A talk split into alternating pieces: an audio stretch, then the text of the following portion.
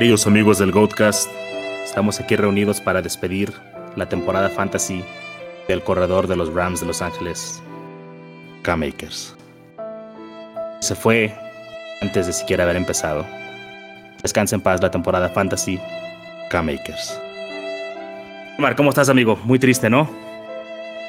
Anda, Charlie, sí, un poco sentido por esto de lo que hablas. Pero K-Makers era un jugador en el que yo tenía muchas esperanzas. Este, de hecho, no sé si tú ya lo habías hecho, yo no he hecho recuento de mis ligas Dynasty, a ver, el recuento de años de K-Makers, porque Oh, sí. no, hoy, no, Oh, hoy sí. no estaba para eso, pero bueno. Pero Tristemente, sí lo encontré por ahí como en cuatro ligas. En algunas, de hecho, lo, lo adquirí esta temporada. Y bien, para los que no han escuchado, no han leído la noticia, Cam Akers eh, tuvo una rotura del tendón de Aquiles y se pierde la temporada 2021. Y creo que es algo que realmente también la va a mermar su carrera en la NFL, ¿no? No hay un gran registro de corredores que se hayan tenido esta lesión y regresen a tener éxito. Esperemos que Cam Akers pueda romper ese, ese molde, pero sí, amigo. Eh, ¿Cómo ves ahí tú el valor de Dynasty para Cam Akers de aquí en adelante?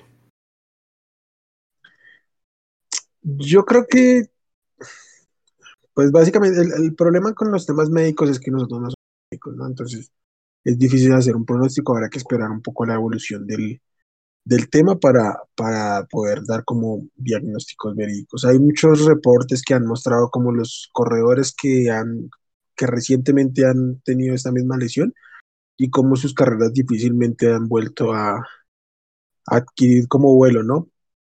¿Han vuelto a adquirir o lo han hecho? Porque la realidad es que los, los corredores que están como en ese, como en esa situación tampoco es que sean grandes nombres, o sea, figuras eh, fulgurantes o algo así, o eran ya corredores muy veteranos, entonces, pues evidentemente la muestra es, o sea, dice bastante poco. Yo le tengo fe a K-Maker, yo estaría dispuesto a comprarlo, a invertir, si se puede, con una primera, una segunda ronda, incluso una primera ronda si se, se tiene como la idea que se puede, que es un equipo contendiente y entonces va, a ser- un pick tardío.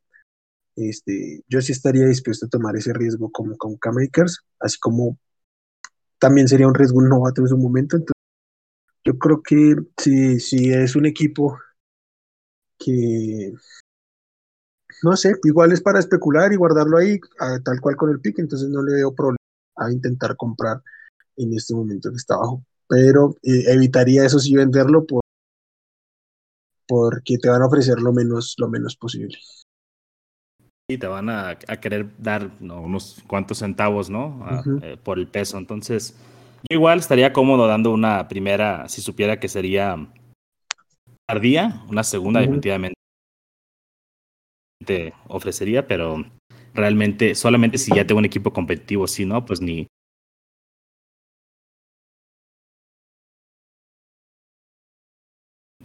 ¿Y para qué? Y un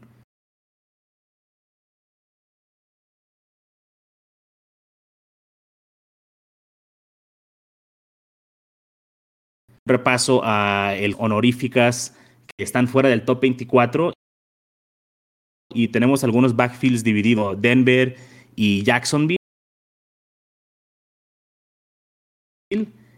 traen novatos, quedaron afuera del top 24 apenas por poco. ¿Qué nos puedes platicar ahí de, de Denver y de, de Jacksonville, muy amigo? arriba con, como con Hype con Javonte Williams. Los reportes en Denver lo, lo, lo favorecen mucho en contra de, de Melvin Gordon.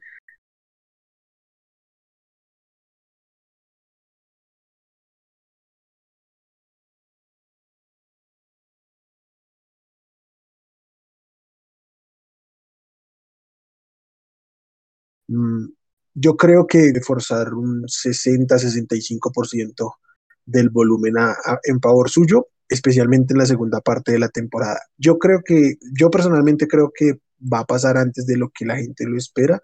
Lo que les decía, el reporte de Denver es que está siendo muy bien visto por el staff y a mí no se, me sorprendería que desde semana 1 esto ya fuera un 50-50, por así decirlo, y, y, de ahí en adelante Javonte no tiene más que, subir. Para mí es un running back 2 mmm, bajo, para mí. Aquí se sale un poquito por un tema del, del, del, promedio, del consenso. Más bien cuéntame tú, porque tú tienes un poco más abajo a, a Yabonte y incluso lo alcanzaste a poner a Melvin Gordon por delante. ¿Ves a Melvin Gordon con el rol principal aún? Tengo a Melvin Gordon un escalón más arriba nada más. Eh, y es más que nada por cómo va a iniciar la temporada. Siento yo que Melvin Gordon va a iniciar como titular, Javonte Williams como el complemento. Si tuviera que hacer un ranking exclusivo de la segunda mitad, estaría definitivamente uh Williams por encima. Pero para mí estos rankings, yo la manera en que los hice o que yo lo pensé es qué jugadores me sentiría como uh, yo drafteando, ¿no? Eh, en este momento. Entonces, sí preferiría llevarme a Gordon por encima de Javonte pero están, o sea, uno tras otro. Tengo a 27 Gordon, 28 Javonte Williams. Y es el mismo caso realmente con todos los novatos. También a Travis Etienne lo tengo 31. A, a James Robinson, la verdad, ni siquiera lo ranqué, ¿no? O sea, está aquí 32, pero es casi nomás por inercia. A él sí pienso que tiene un paso aún más claro que Javonte para ser el, el, titular ahí, aunque creo que su función va a ser diferente por el tipo de juego que, que él tiene y por lo que va a querer aplicar Urban Meyer ahí con él, ¿no? Que ser como un más un pass catcher, quizás trabajar en el slot, pero ambos creo que van a figurar en la temporada, sobre todo en la segunda mitad, como mencionas. Yo quisiera también... disculpa, ¿sabes que me gusta mucho ya que lo nombras de... de ah, ¿cómo se llama el novato? Travis Etienne. De Travis Etienne, y es el ADP. En este momento se está yendo como el running back 37, ronda 8. Para mí es un ADP un poco mentiroso porque debe estar muy viciado por ciertas ligas muy, muy casuales que por ahí pueden estar haciendo algún mock o que queden como en autopic puestos los mocks de, algunas plataformas, pero creo que Travis Etienne tipo finales de sexta, principios de séptima ronda, si en algún momento se puede conseguir ahí, daría mucho, mucho valor a, la posición de running back. De acuerdo. Uh, otro corredor que no alcanzó el corte, pero que a mí me gusta mucho esta temporada es Damien Harris de los Patriotas. También checando aquí el, el ADP Fantasy Pros está como el running back 34. Ah, yo pienso que tiene la posibilidad de ser el caballo de batalla de este equipo. Tal vez no dice mucho eso de él, pero si te puedes llevar un running back 1 ya en, sexta ronda, vaya, si eres fan del cero running back está muy bien. Si nada más lo quieres tener para el flex, está muy bien. Creo que puede tener una buena temporada. Yo fui el más alto en Damien Harris en cuestión del nuestro consenso, eh, lo tengo en el número 24 y nadie más lo tiene cerca de ahí. Entonces, ah, para mí es como mi, mi sleeper de, esta temporada. Uh, ¿Algún otro backfield que te llame la atención de los divididos? Tenemos también Arizona, San Francisco, Tampa.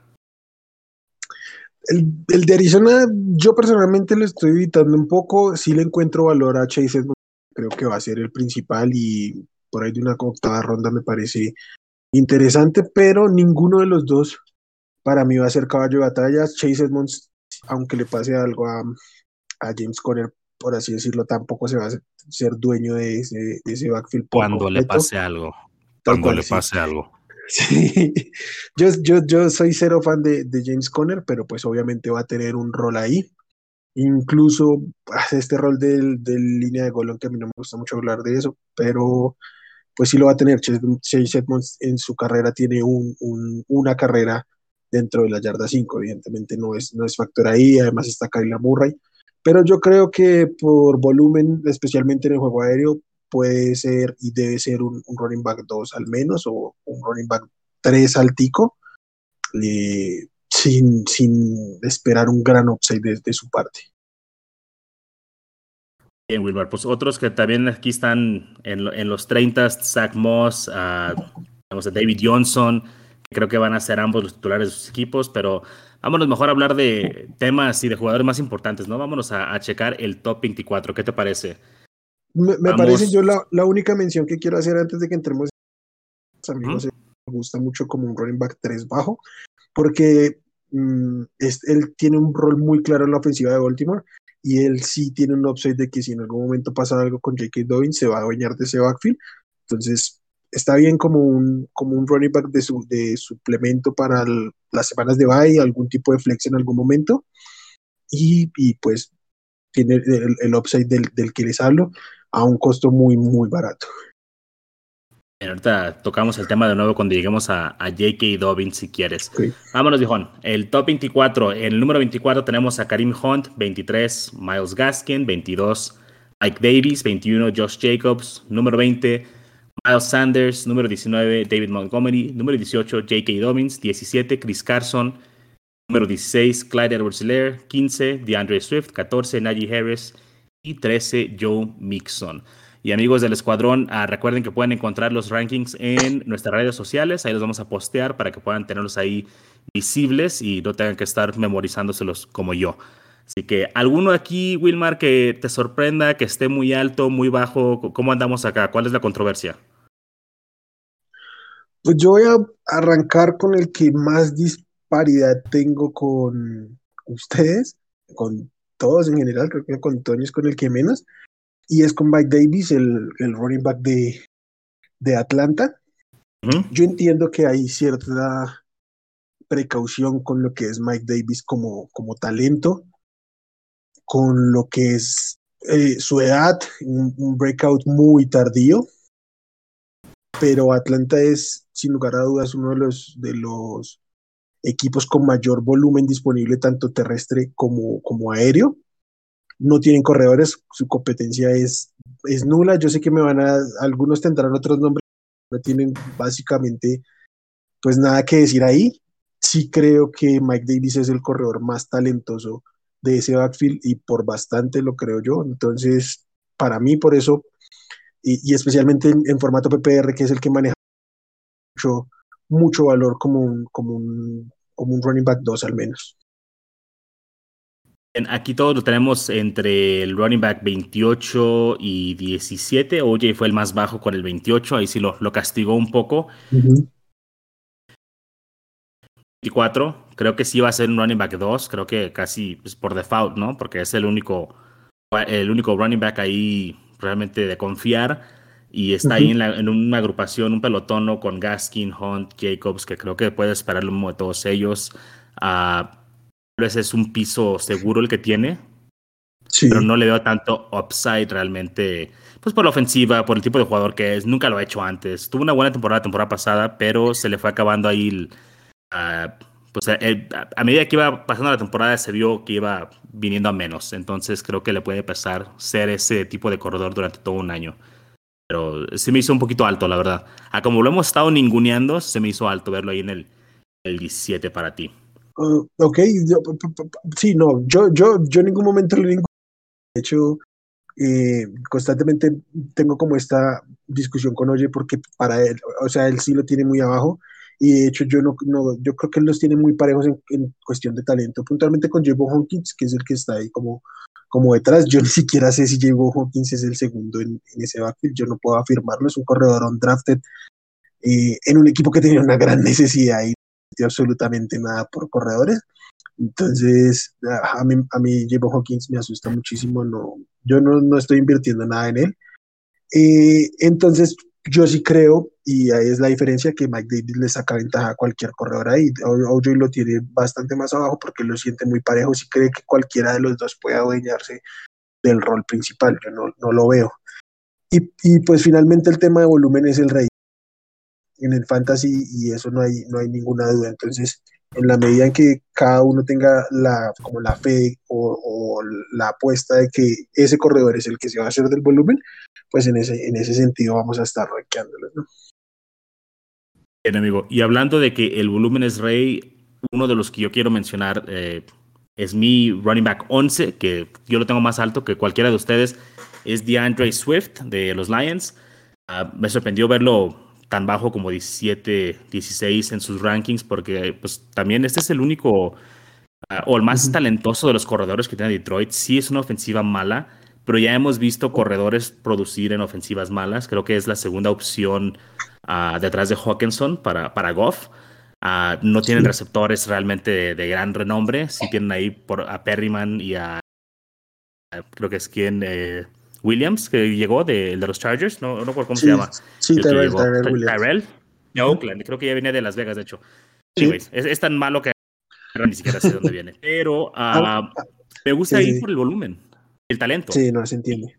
Entonces creo que puede ser fácilmente un, un, running back 1. Lo tengo yo como un running back 1 bajo. Y sí me sorprendió un poquito verlo ahí en, en, el 16, 17, ahí con algunos de ustedes. Eh, yo, ah, yo, el único problema que tuve para arranquear a, a Teandre Swift más arriba es el resto de nombres. O sea, veo los otros nombres y constantemente los prefería, ¿sí me entiendes? O sea, entiendo. Creo que sí hay un grupo ahí muy parejo que entiendo cómo se, cómo se organicen. Y para mí, este, de Andrés Swift, chance de Darrell Henderson con lo que le pasó a Makers serían los últimos de ese grupo. Pero entiendo que haya alguien que los, que los vea primero. Pero pues sí, o sea, los nombres de los que vamos a hablar ahorita en el top 12 a mí me gustaban más porque esa fue la, la diferencia. Esa fue la, la premisa. Bien. Y un último corredor aquí de este grupo que quiero mencionar. Uh, no está Oye aquí para defenderse, así que vamos a tijerearlo, machín. Uh, Clyde Edwards Hilaire. Todos lo tenemos en el 15 o 14 y Oye lo bajó hasta el 22. ¿Qué opinas de OJ? ¿Qué opinas de su opinión de Clyde Edwards Hilaire? Porque yo creo que tiene todo para mejorar el Air. Sí, porque si me dices que qué opino de OJ, me dedico aquí a elogiar a mi compañero. Pero bueno, ah, a mí me gusta mucho, me gusta mucho Claudio Garciler. Este, Claudio Garciler terminó el año anterior como un running back 2. Eh, yo creo que tiene upside por motivos de su talento. Si bien no es el running back más talentoso de la clase y se sabe y se sabía como prospecto, creo que hubo un, un hype desmedido por la ofensiva a la que llegó. Nos equivocamos ahí, pero yo sigo diciendo hay que pasar página y enfocarnos en lo de ahora y otra vez está en la misma ofensiva y otra vez tenemos que evaluarlo. Kansas City tiene que sí o sí empezar a involucrar más el juego terrestre de lo que anterior y el desarrollo propio de, de Claudio de permitir involucrarse. Tuvo muchos problemas con, con, asignaciones de bloqueo puntualmente, lo cual le quita mucho, mucho volumen de juego a los novatos, pero también fue una temporada muy atípica, ¿no? No tuvo el, los campos de entrenamiento como era natural, en nuevo pretemporada. Yo creo que en un segundo año ya con, en, en, en el mismo esquema y empezando a, a, entrenar desde la, desde la pretemporada, yo le veo bastante, bastante valor para que sea eso, un running back 2 este, medio alto, pero con posibilidades de que en la medida en que esté más tiempo en el campo y con más posibilidades de ser efectivo, incluso de anotar, pues tenga el upside para, para, como el potencial de terminar como un top 12. Yo no lo ranqueo como un top 12, pero creo que tiene ese potencial de terminar allí. Desde luego, sobre todo cuando juegas en Kansas City, en ese tipo de ofensivas puedes explotar.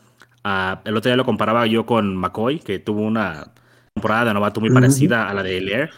Y la segunda temporada de McCoy fue espectacular, ¿no? Y, y, de ahí tuvo varias temporadas muy efectivas con Andy Reid como su entrenador.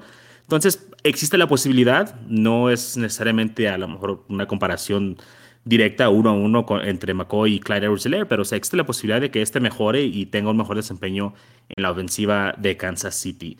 Y uno Yo más. Quiero apuntar algo, algo, Charlie, aprovecho el caso específico de Clyde edwards para explicar un poco conceptual que, que otra cosa.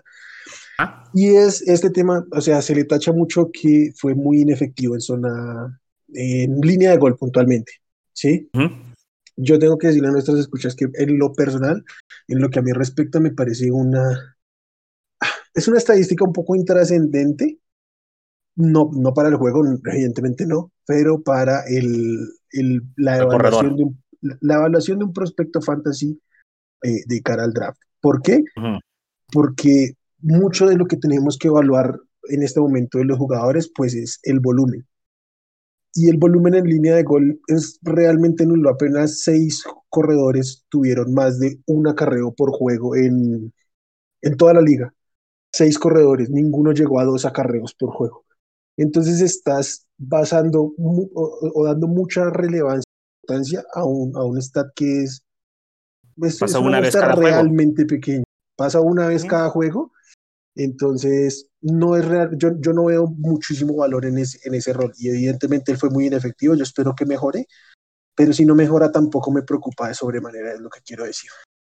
Y, y para mí es un stat más de la línea ofensiva que de el corredor en sí. Para mí el hecho de que no puedas anotar es de la línea ofensiva. Sí, no, pero él, también cometió errores puntuales en el que no veía los huecos y, hay que decirlo.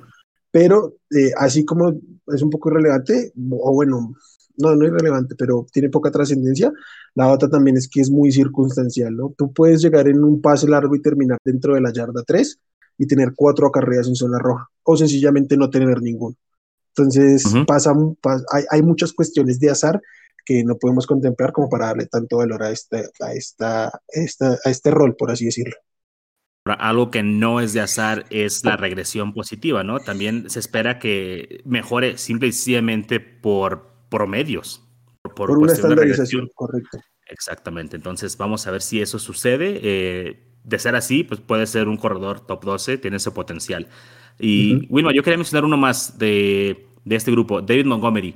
Lo quiero mencionar rápidamente porque ah, regresa Tariq Cohen y le trajeron también a Damien Williams, ¿no? De, Kansas City. Cerró muy bien la temporada pasada, creo que terminó como el running back 4 o 5. Sin embargo, se está yendo pues relativamente bajo en, este ah, draft.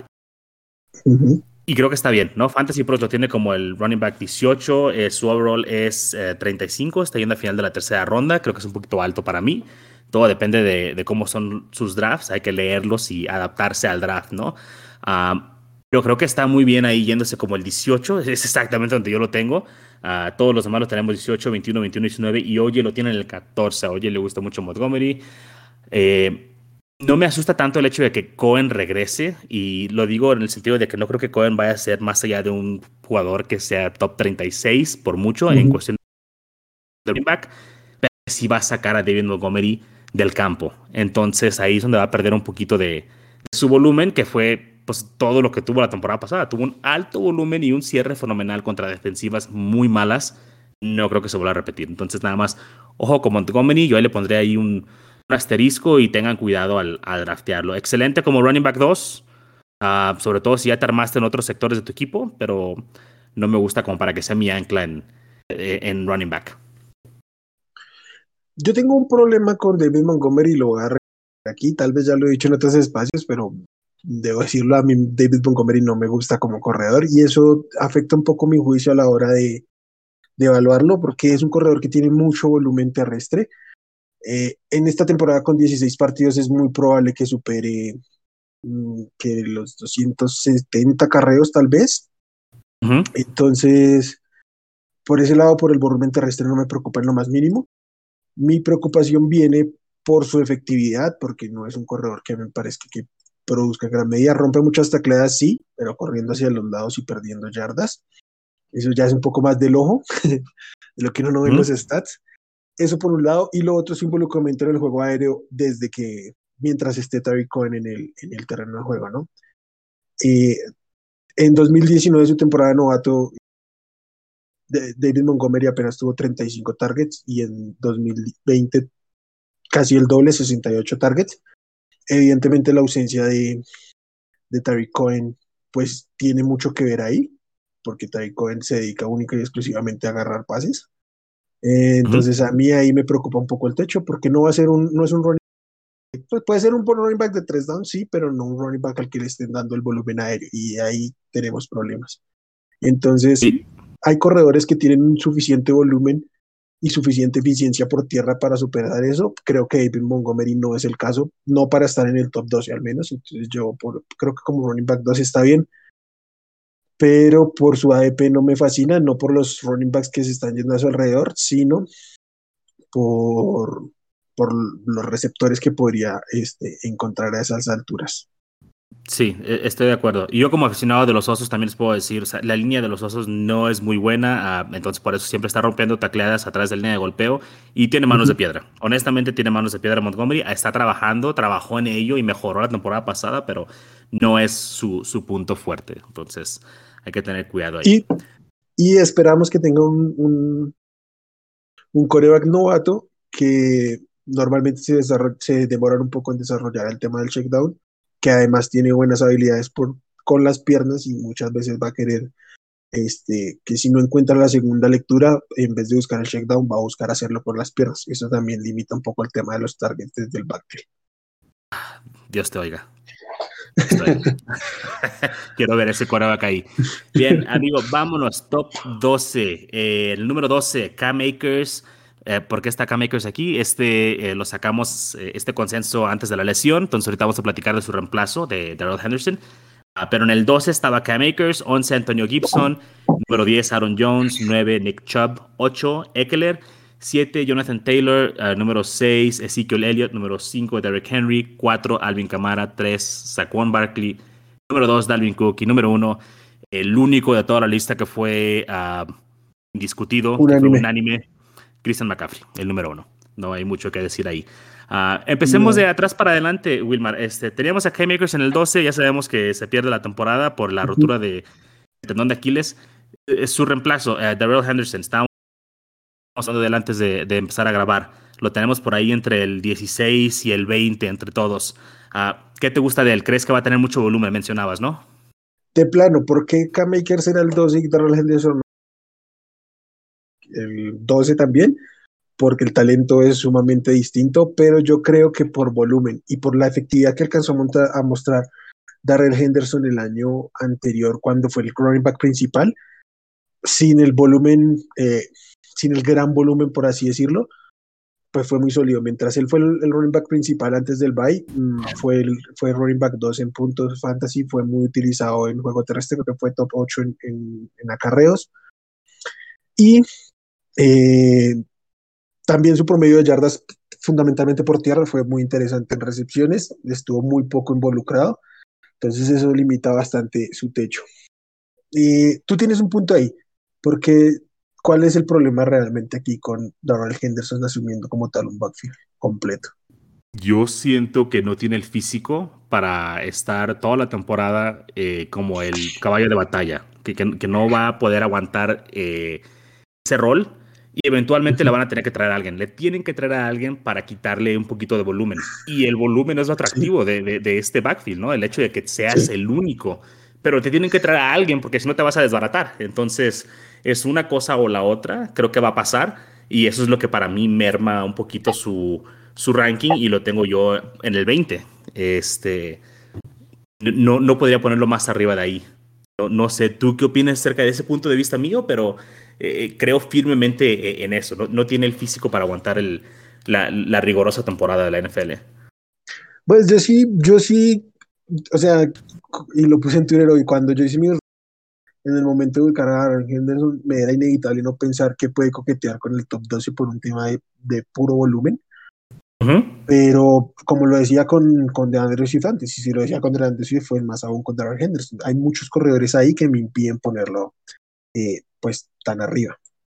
El tema, el tema con, con Henderson y el volumen es que no estuvo tantos snaps, pero sí estuvo constantemente superando los 14, 15 acarreos mientras estuvo en estas semanas que te incluso tuvo una semana de, de 20 acarreos. Volumen es, es la clave. Yo creo que tienen que traer a alguien, el tema es quién van a traer. Creo que vía trade, el único nombre que a mí me parece que podría venir, venir a asumir el rol principal sobre Aaron Henderson es Melvin Gordon. me, parece, me parece que, que hace mucho sentido, pero de ahí en más, no creo que haya un mejor corredor en este momento a los Rams y decir, Darrell Henderson, quítate de ahí. Obviamente sea quien sea el que llegue, porque alguien debe llegar, lo, lo, que reportaron los Rams de que no van a buscar a alguien. A mí no me cae en la cabeza, los corredores que están detrás son un jugador de séptima ronda y un undrafted que no tienen ningún snap en ofensivas en su segundo año, entonces pues yo no veo que haya competencia ahí y tienen que traerle competencia y complemento a Roy Henderson sin lugar a dudas. Dependiendo de quién llega va a ser el valor final, pero eh, creo que casi en cualquier escenario sería el principal de esta ofensiva. Y yo creo que no van a traer a nadie hasta que empiecen los cortes, ¿no? De los training camps y de la pretemporada, porque no hay nadie en la calle ahorita que no tenga empleo en la NFL que pueda llegar y sea mejor que Terrell Henderson. Entonces estamos de acuerdo. Eh, y ya tienen jugadores malos en el roster, ya tienen jugadores de relleno en el roster. Entonces, hasta que no se libere por ahí un Wayne Gallman o, alguien de ese tipo, o sea, un vaya, hasta un Ingram, que es un veteranazo, pero si nada más lo quieres de relleno, tal vez te puede funcionar no vamos a saber realmente cuál es el potencial de Darrell Henderson, ¿no? Ahorita asumiendo que no hay nadie más detrás de él, pues si tiene todo el volumen, creo que sí puede coquetear con el top 12. Para, para mí el problema ahí es durante cuántas semanas. ¿Cuántas semanas estaba a aguantar ese paso? Fue lo que pasó con Davis. Davis era un top 12 la, la, temporada pasada y se fue desgastando. Entonces hay que tener un poco de cuidado ahí. Um, Wilma, te puedo hacer una preguntita aquí respecto a Darrell Henderson. Después, o entre quién y quién te, te sientes cómodo tomándolo? O sea, ¿tomarías a Darrell Henderson o a David Montgomery? A Darrell Henderson. Ok, ¿a Henderson o Dobbins? Uy, esa es la buena. Ahí pintamos nuestra raya entonces. No, espera, creo que, creo que ese es el punto en el que depende de cómo el equipo lo que esté buscando. Ah. Porque mm, me, parece que tiene mayor upside eh, J.K. Dobbins por la ofensiva, por talento y por, y por uh, biofísico, de, por así decirlo.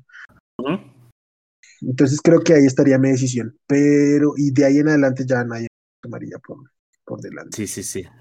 Ok, perfecto. Pero entonces está en ese tier ahí con Dobbins, Montgomery, Sanders, gente así, ¿no? Es ese tipo de, de jugador. Y ahí es cuestión de preferencia. Sí, de, y, de, y Clyde Edwards, y de Andrew Swift hacia arriba, ya a todos los prefiero antes que a Cam Sí, ahí empieza. Ahí empieza el otro tier. Muy bien. Este. Otro jugador aquí que queremos mencionar del top 12, ah, pues Aaron Jones, que eh, es el más volátil que tenemos aquí. Pues está tan rankeado tan alto como el 6 y tan bajo como el 12. Ah, para mí, el, el outlook que tiene Aaron Jones para la temporada es que si juega Aaron Rodgers, que creo que sí va a jugar, va a tener una buena temporada. Va a tener una buena temporada, es una gran ofensiva, va a tener el mismo rol. Se fue Jamal Williams, se queda ahí el Quadzilla, ¿cómo se llama? AJ Dillon.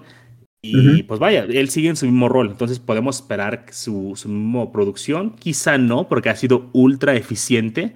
Pero mientras siga estando en esa ofensiva, que también es muy productiva, se puede esperar que sea seguramente un running back uno. Ahí tú cómo ves a, a Jones. ¿Depende tanto de Rogers como yo creo o crees que sí tenga un valor independiente?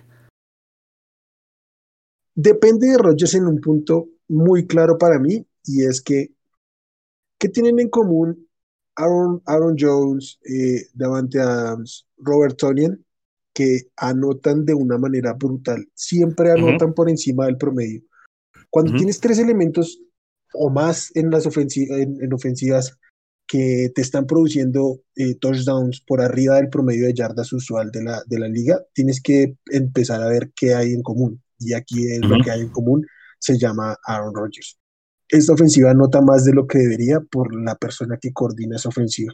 Eso yo lo tengo absolutamente claro. Entonces, evidentemente la presencia o no de Aaron Rodgers limita el potencial, sobre todo el potencial el upside de, de estos jugadores.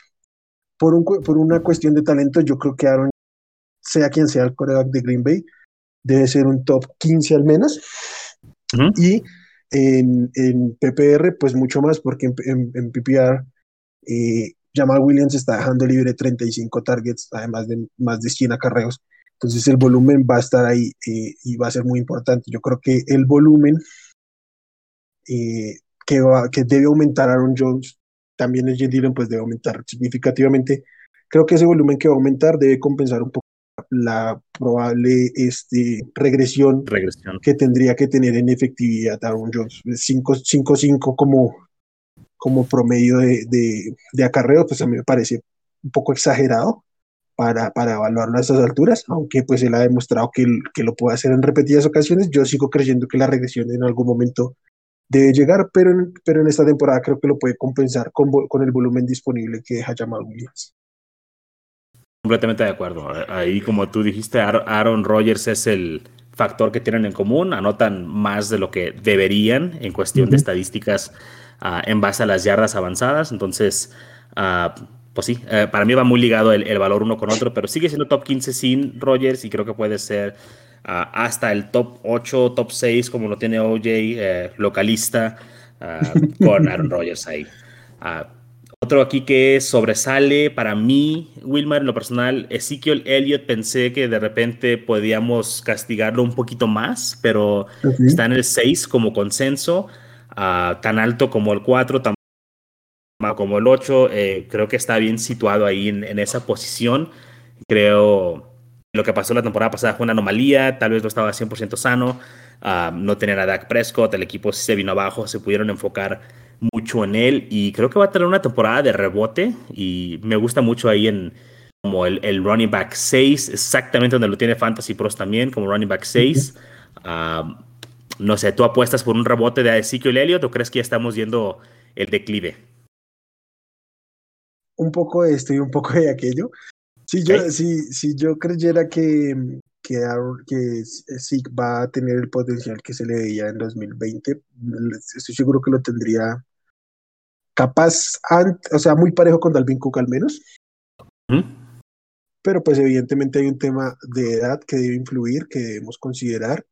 Hay un, hay un tema llamado Tony Polar que debemos considerar, que no es que le va a quitar el trabajo, pero le va a quitar cierta carga en una temporada de, 17 partidos. Creo que tener un, backup, un, un, handcuff tan bueno como Polar puede ayudar mucho y eso puede descansar un poco más al, al corredor principal. Pero a mí me encanta yéndose como el 6, incluso lo he visto caer un poco más, porque sea como sea, sí que Elliot es un talento generacional. La ofensiva de Dallas es sumamente productiva y la ofensiva de Dallas con Dak Prescott del año anterior fue sumamente explosiva. Sí que Elliott era el running back 3 antes de la lesión de Dak. Tenía partidos en PPR de 24-25 puntos. Eh, su, su, su, caída vino con la caída en general de, de, la ofensiva. También hay que decir que él jugó mal, incluso con Dak estaba jugando mal, soltando muchos balones, dropeando, pero a, a, los, a los jugadores en fantasy fútbol no les quitan este, puntos por, por jugar menos de lo que deberían, les dan puntos es por lo que hagan. Entonces, para mí la consistencia que él puede tener en esa ofensiva eh, es muy interesante y, la oportunidad que tienen los Cowboys de estar metiéndose en, en tiroteos constantemente, pues abre una gran ventana para, para sí. De acuerdo, completamente ahí de acuerdo.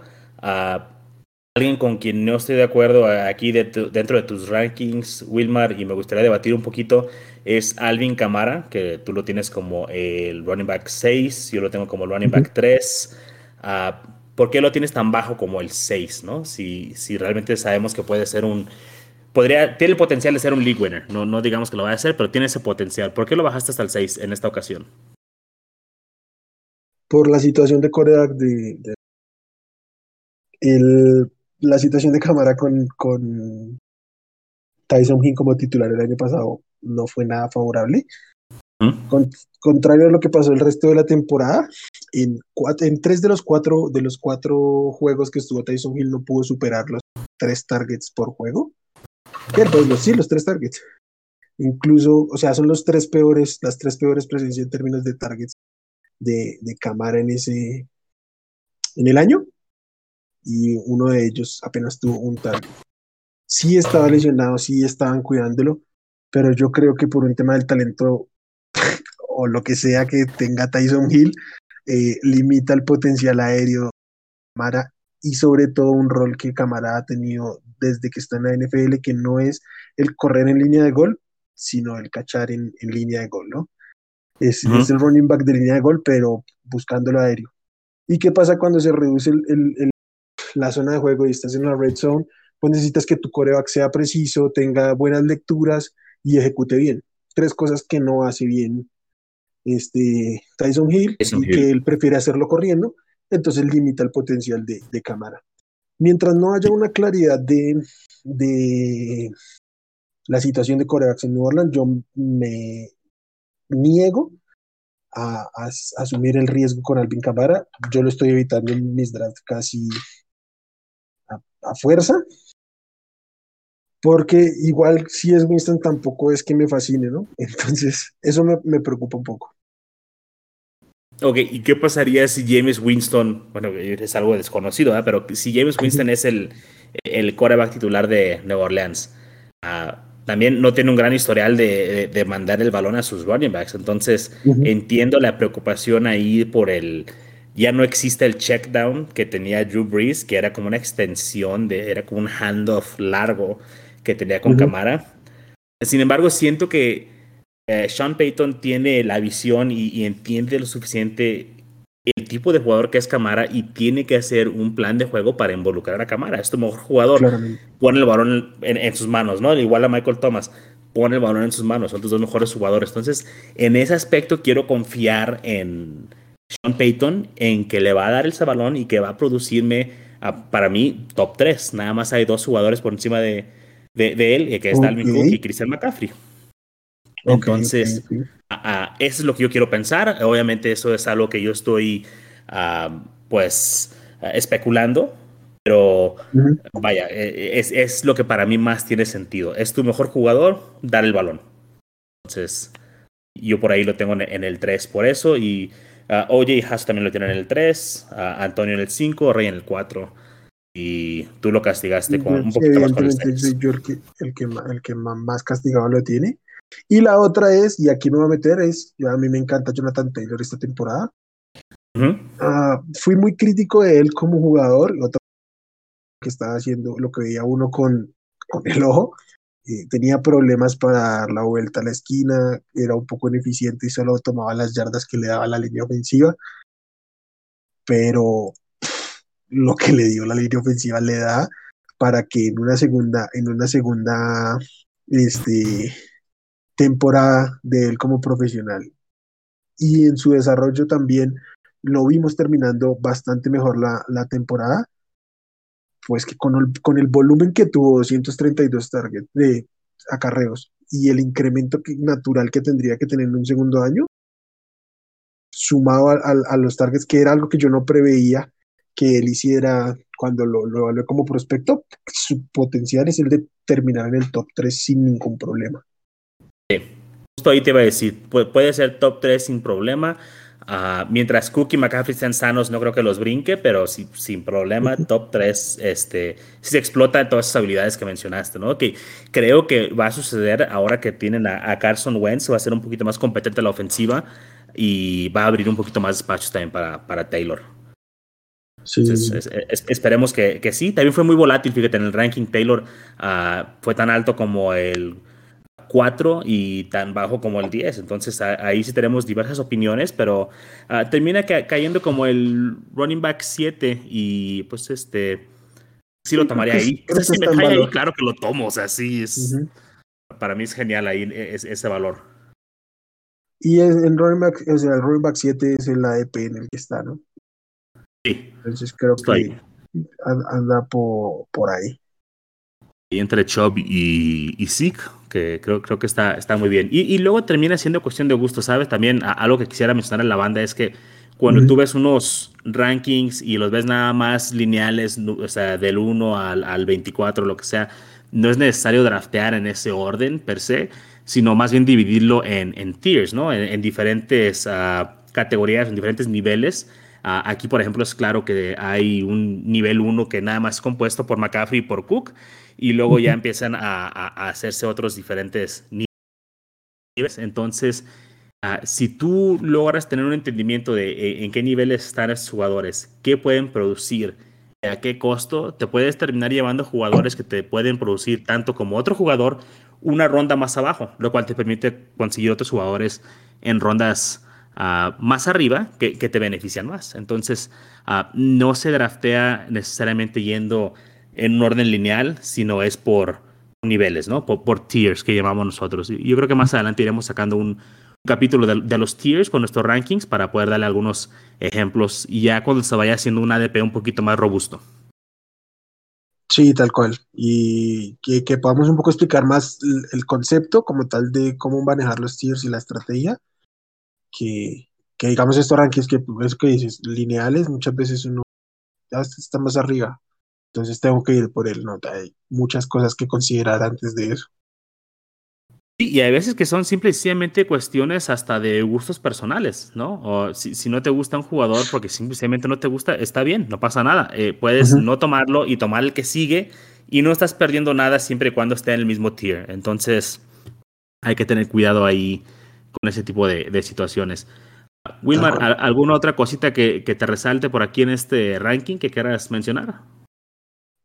Yo el único nombre que quiero tocar antes de irnos es el de Toño Gibson, yo fui muy crítico de Antonio Gibson como, como prospecto porque... Eso has dicho de todos los jugadores, Wilmar. Eso has dicho de todos. Fui muy crítico de este jugador. Este, e, eres muy crítico. A, este Gibson, ¿por qué lo criticaste? A, Gibson porque Gibson no jugó la posición en el colegial. Eh, bueno, eso, es cierto. eso es, jugó, eso es un buen punto. Es un buen punto. Él jugó 33, tuvo 33 acarreos que no fueron como un running back, fueron jugando en el wildcard. Entonces, yo el año pasado le di durísimo y me molestaba mucho que lo draftearan porque yo no le veía absolutamente nada. Yo creía mucho en la, del, ah, como la, redención de, de, de Guys. Incluso por ahí en algún momento nombré a, a, ¿cómo se llama? A Bright Love. Pero después de haber visto lo que hizo Antonio Gibson, debo decirles que en este momento no hemos visto lo que de verdad sabe hacer Antonio Gibson y es atrapar pases. No lo involucraron en lo más mínimo, pues, o sea, sí lo involucraron, pero no al nivel que puede hacerlo. Ya nos demostró que lo que no, no habíamos visto él lo puede hacer y lo que tiene por delante es todo el upside que genera el talento que ya tenía, pero que por el esquema, por el tipo de coreback con los que estuvo este, trabajando y por el proceso natural de, de aprendizaje un novato no le vimos. Entonces, mira, sin mentirte, creo que tiene potencial Gibson de ante mm, alguna circunstancia terminar coqueteando con el top 5 de running backs a final de temporada. Obviamente no les estoy diciendo que lo draften ahí, sino que es el upside que presenta este Gibson desde, desde la posición en que está siendo drafteado. Totalmente de acuerdo. Si tuviera una temporada a lo Alvin Camara, no me sorprendería para nada, ¿no? Es una temporada donde tenga incluso más yardas por aire que por tierra, no me sorprendería para nada. Ah, cambiaron de quarterback, evidentemente ya no está ahí este Alex Smith, entonces el uso de McKissick y de Logan Thomas realmente no sabemos cómo va a ser, no va a ser lo mismo que con Smith. Quizá ahora sí vamos a ver un poquito más de, Gibson en ese aspecto. Y pues es un jugadorazo, la verdad, es uno de mis favoritos.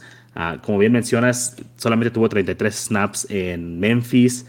Estaba aprendiendo la posición aún en, la NFL y al más alto nivel y lo hizo muy bien. Entonces, ah, pinta bien, tiene gran potencial, como esto, tiene muy buen potencial. Sí, tal cual, tal cual. Bien, amigos, pues yo creo que con esto cerramos el programa de los running backs y vaya, como les mencioné eh, en algún punto, estos van a estar posteados en nuestras redes sociales para que ahí puedan ah, checarlos, descargarlos, compararlos con algunos otros servicios por ahí. Y ah, pues bien, si tienen alguna algún comentario, alguna pregunta, alguna observación, ahí los atendemos en redes sociales. Tenemos también un grupo de WhatsApp al que se pueden unir.